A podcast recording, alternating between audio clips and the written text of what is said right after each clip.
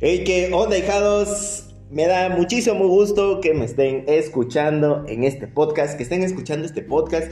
Me alegra demasiado estar de nuevo por acá con ustedes. Eh, aquí, pues, bueno, como se darán cuenta, lo abandoné ya desde hace como más de seis meses. Cosas de trabajo de la vida adulta, que ya no quiero ser adulto.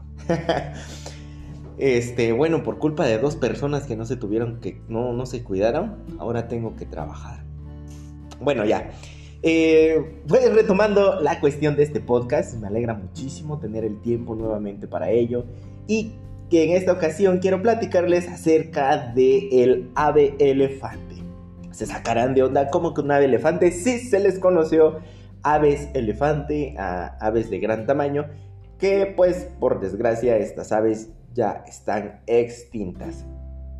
Bueno, esto surge a partir de un meme que subí a mi página, Biólogos Divulgación, de la cual los estoy redirigiendo a este podcast.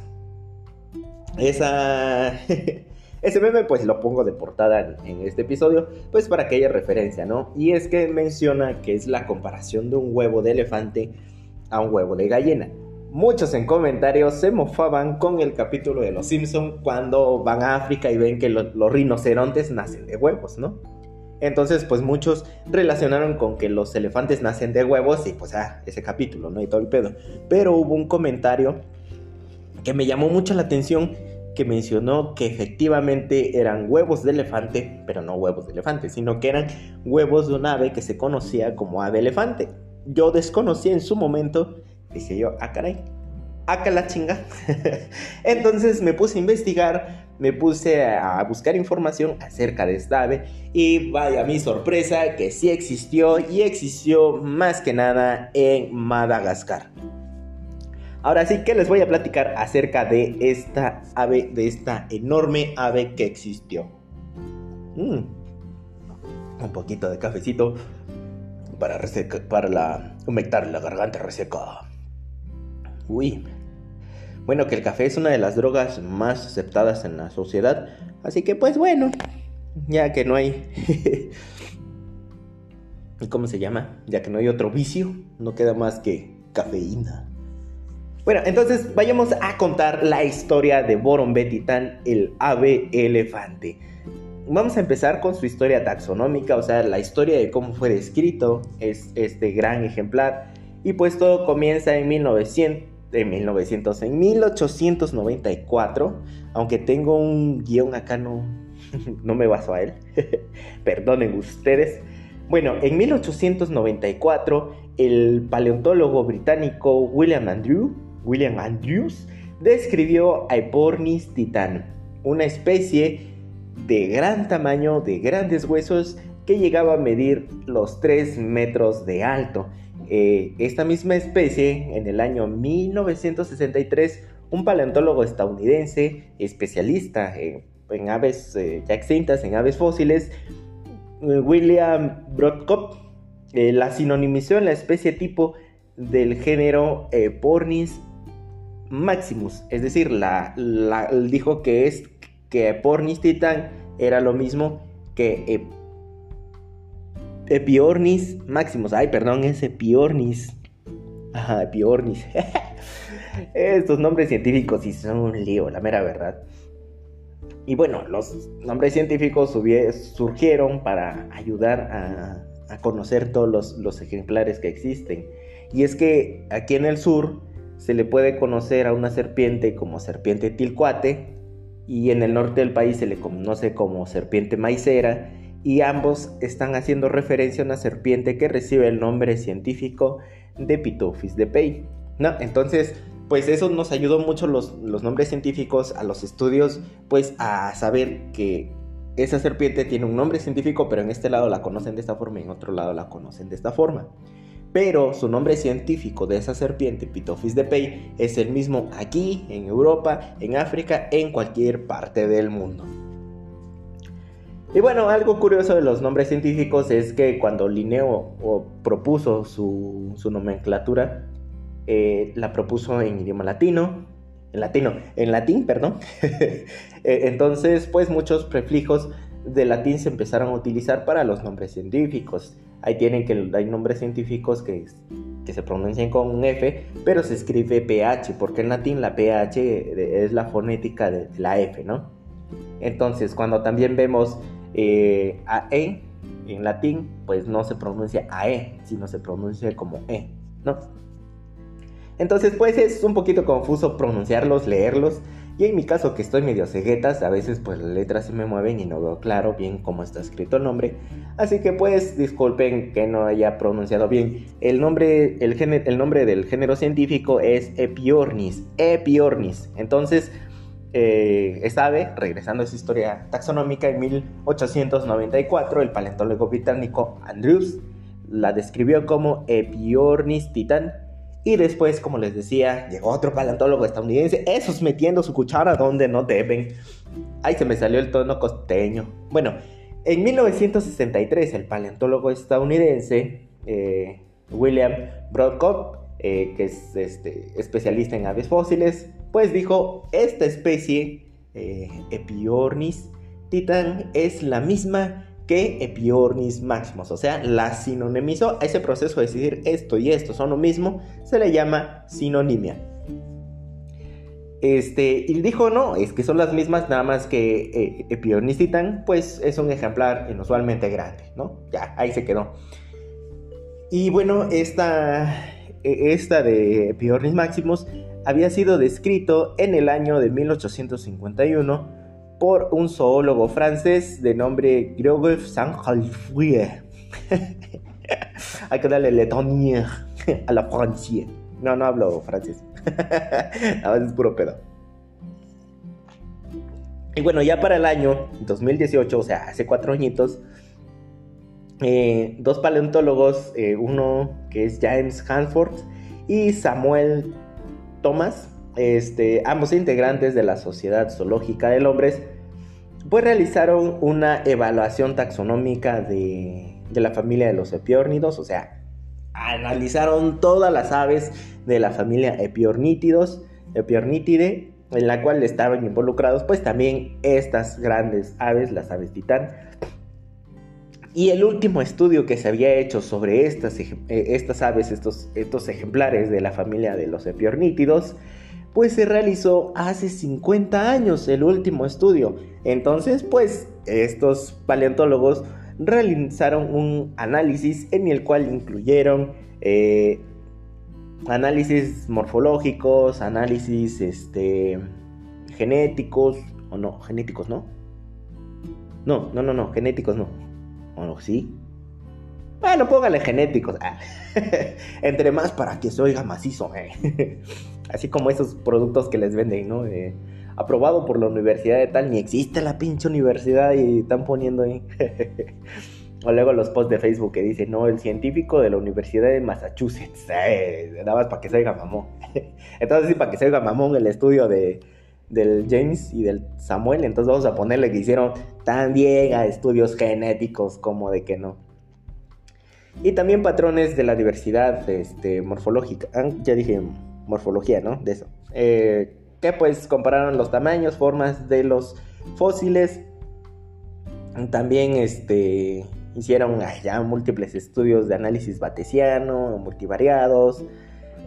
Y pues ya muchos, muchos, muchos, muchos, muchos, muchos elementos a su estudio para darles pues un panorama mucho más complejo sobre la evolución, sobre la relación de estas aves y como resultado recuperaron tres morfotipos distintos de estas aves gigantes extintas.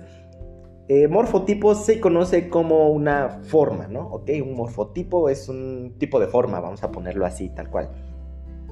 Entonces ellos encontraron tres diferentes tipos, tres diferentes formas, y dos de estos morfotipos los asociaron a géneros existentes. Uno de estos géneros es el Mulieriformis y Pornis, eh, estos dos géneros, ¿no?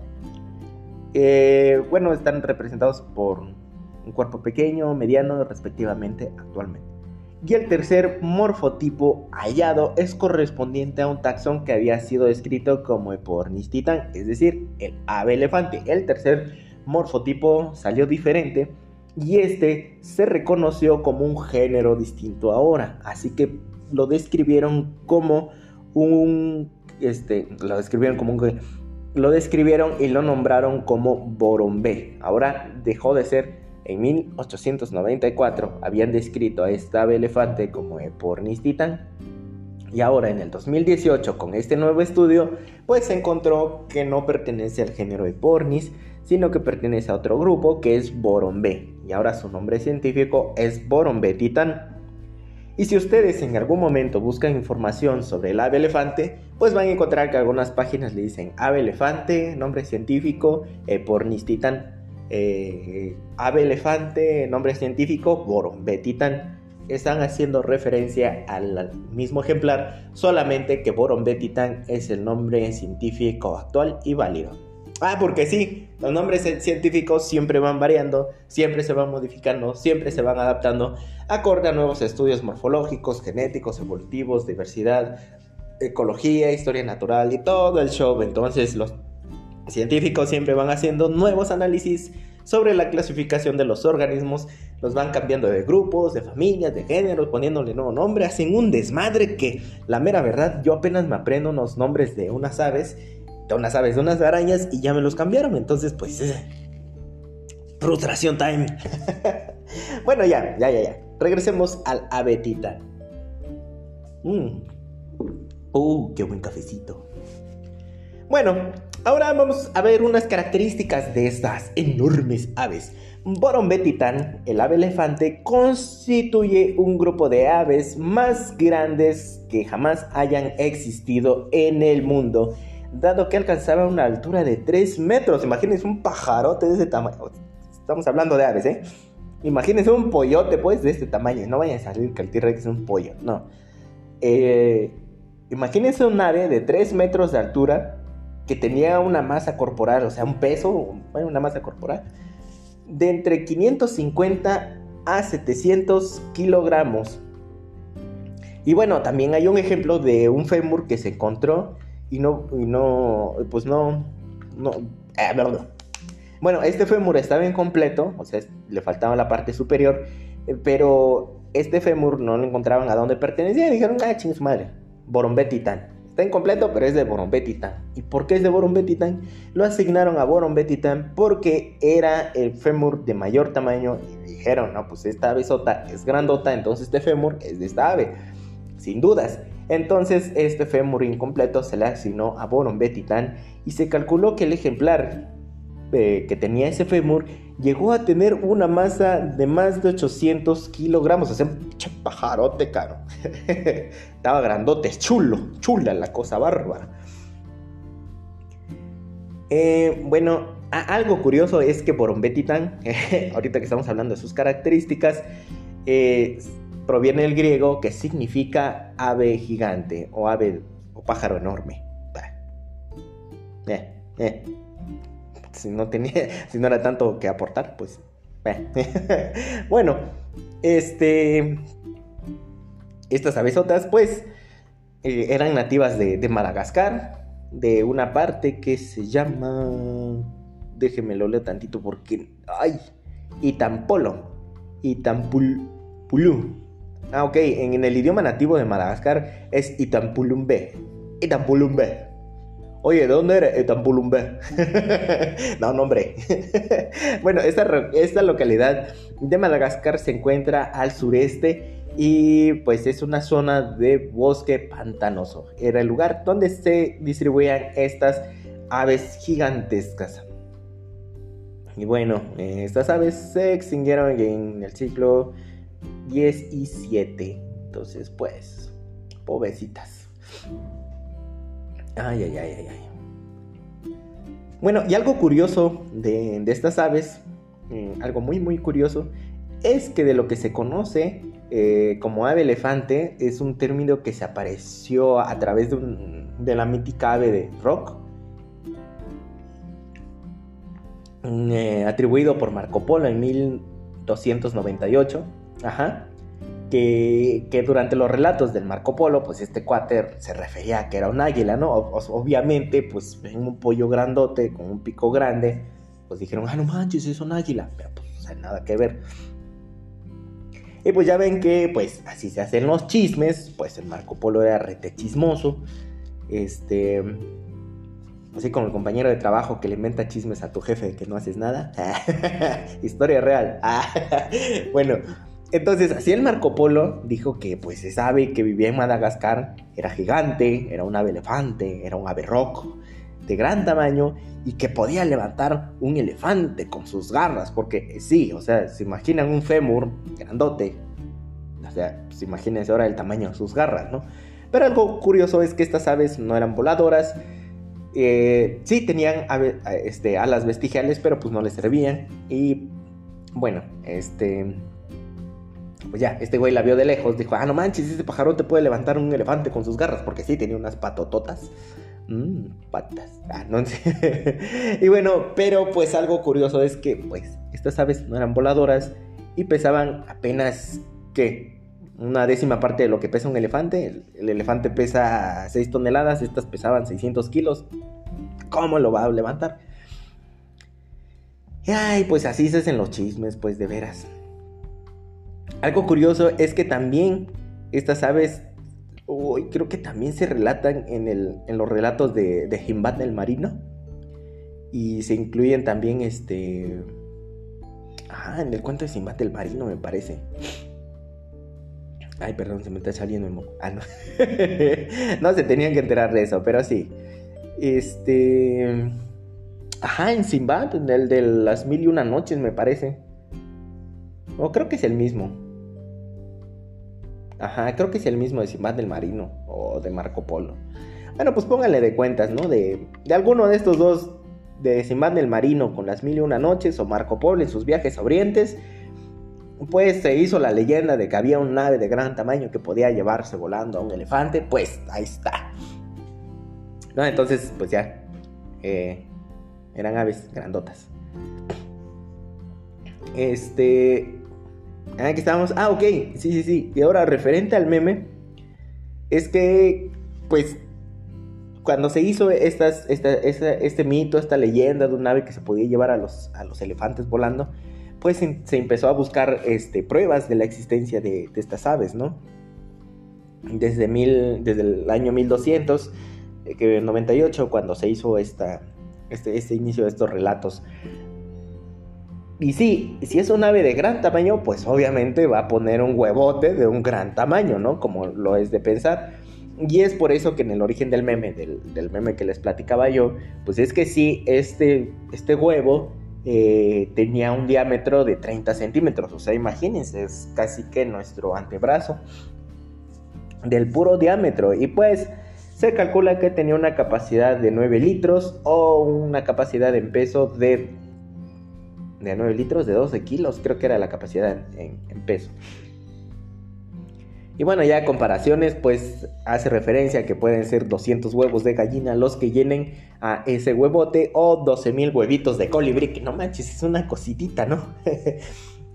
y se considera el huevo más grande de toda la historia porque ni siquiera los huevos de los dinosaurios mayores que se encontraron hasta hoy en día alcanzan las dimensiones del huevo del ave elefante. ¿Cuál es la diferencia? Es que los dinosaurios ponían cientos de huevos pequeños para que nacieran cientos de crías y de esas 100 crías tal vez 5 logren a la edad logren llegar a la edad adulta, ¿no? Similar a una estrategia que hacen las tortugas de que ponen un chingo de huevos y alguno de esos tiene que crecer. Bueno, y durante durante mucho tiempo se buscó la prueba de la existencia de estas aves y de estos huevotes y pues no se encontraban, no se encontraban. Y fue hasta el año 1830 donde un oficial de la Marina francesa, Victor Esgancin, adquirió uno de estos enormes huevos y lo envió a Francia, solamente que en el barco que lo transportaba pues se hundió, se hundió, el barco chocó, chocó con una piedra, chocó con un, un Titanic y se perdió uno de los vestigios mm, de estos huevos. Se pasó muchísimo tiempo, ah, unos 20 años, Ajá, 21 años. Hasta que en 1851 se confirmara la existencia de estos gigantescos huevos y se enviaron a Francia, pues, junto con eh, unos restos de fósiles de esta ave. Y pues ya, esos franceses tienen de todo, hijos de su madre, se pelan todo. este. Y bueno, de estos huevos, eh, ¿cómo se llama? Hay unos que sí todavía, todavía están. Ah, eso es lo malo de escribir el guion. Ahora no me encuentro. Escribí el guion, les digo, y ahora no estoy respetando el guion porque ahora ya no encuentro lo que escribí. lo de los huevos es, era al inicio. Pero dije yo, pensé que era mejor hablarles sobre eso. Ah, ok, ya lo encontré. Bueno, entonces de los huevos que se, que se encontraron, que les dije que pues, enviaron a Francia y todo lo demás, pues gracias al, avance de los estudios de la paleontología se siguieron haciendo más, más excursiones y se encontraron más, más huevos en esa región de, de Madagascar, es que bueno, entonces en esa región de Madagascar se siguieron encontrando huevos de, de pornis, de ave elefante, y los que están más conservados, pues uno los posee la National Geographic Society, la sociedad de, National Geographic, de Washington que posee un ejemplar de, de pornis de ave elefante que se, lo dio, que se le dio a Louis Martin en 1967. Y este, este, este huevo está intacto y algo sorprendente de este huevo es que contiene un esqueleto embrionario del ave. O sea, es un huevo que tenía un avanzado estado de, de gestación, por lo cual ya tenía formado un pajarito adentro. Y entonces el huevo al fosilizarse conservó el esqueleto del pájaro. Otro huevo gigante que, está en, que, también se recuperó y se encuentra en exhibición está en el Museo de Historia Natural de Harvard, en Cambridge. Y un molde de huevo eh, de, estos huevos se conserva en la, la Royal Academy of Arts de la Universidad de Londres y algo muy curioso es que David Attenborough, el presentador de la BBC, está abuelito que habla sobre los animales, sobre los ecosistemas. es, buen pedo el David Attenborough. Este, posee una cáscara de huevo fosilizado que él mismo ensambló a partir de fragmentos que coleccionó en una visita a Madagascar. Ahora hay que ver lo ético, hay que ver si contaba con permisos de colecta el, el David Attenborough o dijo, ah, estos yo los conozco, estos se me hacen bonitos, enganche para acá. Entonces, pues ya, pláticas, ¿no? Pero esos son los ejemplares de los huevos que se conservan, eh, que, se, tienen en, exhibición en alguna colección actualmente. Sí, hay otros más que están en estudios científicos y todo lo demás, ¿no? Pero bueno. Este, ahora que les iba yo a platicar, verán. Ah, su extinción, su extinción de esta ave. Pues, como les decía yo, esta ave pues se extinguió en el siglo XVII, este, era una de las aves más grandes de todo el planeta. ¿Y cuál fue la causa de la extinción del ave elefante? Pues es que, pues bueno, pues algo de que los vertebrados del Holoceno pues ya están extintos en, la mayoría, todos, toda la. A estos animales de la megafauna se le conoce como megafauna, los que tienen un peso de... Hoy se me olvidó. Pero bueno, esto lo dejaremos para otro podcast. ¿Qué les parece? Bueno, eh, esta extinción del ave elefante se atribuye a las interacciones humano-fauna. Es decir, por la tarda colonización de Madagascar, eh, pues hay estos humanos, verán, de los que llegaron a Madagascar, pues eliminaron la totalidad de vertebrados mayores todos los que tuvieron un peso mayor, pues fueron cazados, fueron eliminados.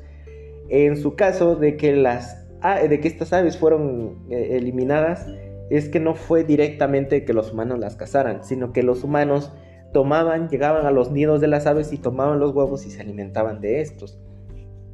Eso fue lo que atribuyó más a la extinción de estas aves elefantes. Y ahora imagínense, ya les quitaron la oportunidad de tener una, de, reproducirse, de, que esos huevos eclosionaran, de que nacieran nuevas aves.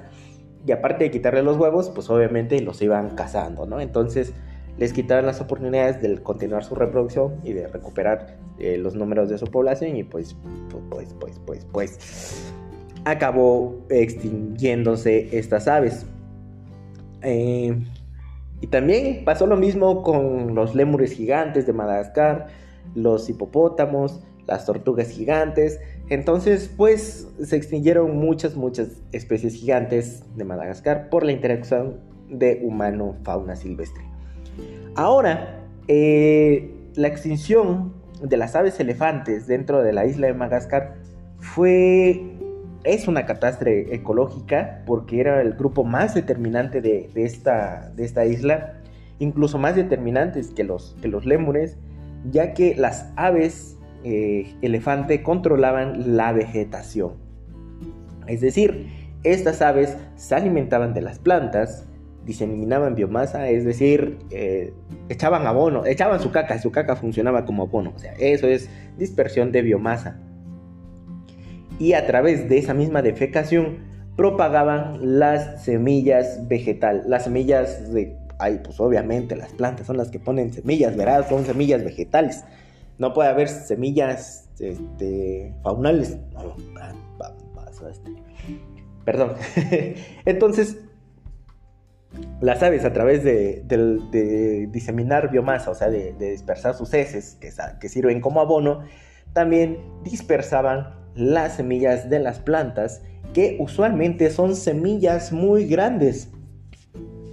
Y, hasta, y, esa, y, esas, y esas semillas, pues, necesitan que las aves se la tragaran, eh, su, su cáscara de las semillas se suavizaba durante el proceso de ingestión y cuando el ave defecaba, defecaba la semilla con abono y pues ya con una cáscara suave y así se iniciaba el proceso de germinación de estas semillas. Y es por eso que este, que, este ecosistema de esta isla de Madagascar pues aún sufre los efectos de la extinción de estas aves, dado de que ahora esas semillas no pueden germinar por sí solas. No hay un animal grande que las pueda, que, que las pueda digerir que las, eh, digamos que las siembre tal cual con abonito. Y pues ahora esa es la cuestión, o sea que las plantas, muchas plantas están careciendo su sistema de dispersión que eran las aves. Y sin esto, pues probablemente en algunos otros años más, o tal vez creo que ya, se hayan extinguido especies de plantas de esa isla que tengan eh, pues semillas grandes como lo es en el caso del aguacate. El aguacate eh, dependía mucho del perezoso gigante, que igual el perezoso se comía la fruta del aguacate y pues ya salía el aguacate tal cual, ya iniciando el proceso de germinación y todavía salía con abonito, ¿no? Del perezoso gigante. Pero como el perezoso gigante era cazado por los humanos y los humanos vieron de que se alimentaba el perezoso gigante, entonces eh, domesticaron el aguacate. Los humanos empezaron, vieron que lo que comía el perezoso, lo probaron, dijeron, ah, sabe chido, vamos a cultivarlo y es entonces que el aguacate continuó su proceso. Tal vez hayan esfuerzos de conservación de plantas en Madagascar, qué sé yo. Madagascar está muy lejos, los únicos que han ido han sido los pingüinos. Alex, Marty, Melman y Gloria también. Son los que han ido a Madagascar, pero yo no. Y bueno, esa fue la extinción de estas enormes, enormes aves. Y bueno, eran aves muy inofensivas, eh, eran herbívoras, pues entonces no, no eran peligro. Y incluso en 1658, el, el, gobernador de Madagascar este, incluyó en su catastro, en su lista de especies de la isla, al, ave elefante y la situó como un patrá, que es una ave gigantesca que, que, habitaba en la región de los Ampares, de la región sur de Madagascar. Y también señaló que para que la gente no pudiera capturarla, busca lugares apartados. Entonces, pues, pues sí, fue la última, la última referencia de estas aves. Y bueno, y se estima que los últimos ejemplares habrían parecido alrededor del siglo XVIII. Aún así, unas versiones pues señalan que incluso a mediados del siglo XIX se han visto ejemplares de la isla. Algo referente como a la película de Up, cuando el cazador este busca referencias de, del, del ave que es Kevin, y pues Kevin se encuentra con el niñito. Y algo curioso es que en el sur de América pues se encontraba la distribución de las aves del terror, unas aves que eran depredadoras, que eran carnívoras y tal vez Kevin sea una de esas aves. Y puede ser que pues Kevin se quiere echar al plato al niñito y al abuelito. Entonces, ¿qué les ha parecido esto, ahijados? Me alegra mucho estar de nueva cuenta aquí en Spotify. Voy a hacer lo posible por estrenar un capítulo todos los días para que lo escuchen en la oficina, en camino a la escuela, en el trabajo, en el baño durante el delicioso. Ah, no, hombre, han de ser recitante escuchar mi dulce voz ahí en el delicioso. bueno, mucho gusto. Gracias por su apoyo. Gracias por haberlo escuchado. Nos vemos hasta el próximo episodio. Yo soy Quetzal Ángeles. Y es un gusto para mí saludarlos. Que tengan un excelente día, tarde, noche, lo que estén haciendo. Échenle ganas, échenle amor, échenle enjundia. Y ya fue mucha despedida. Cuchao, babies.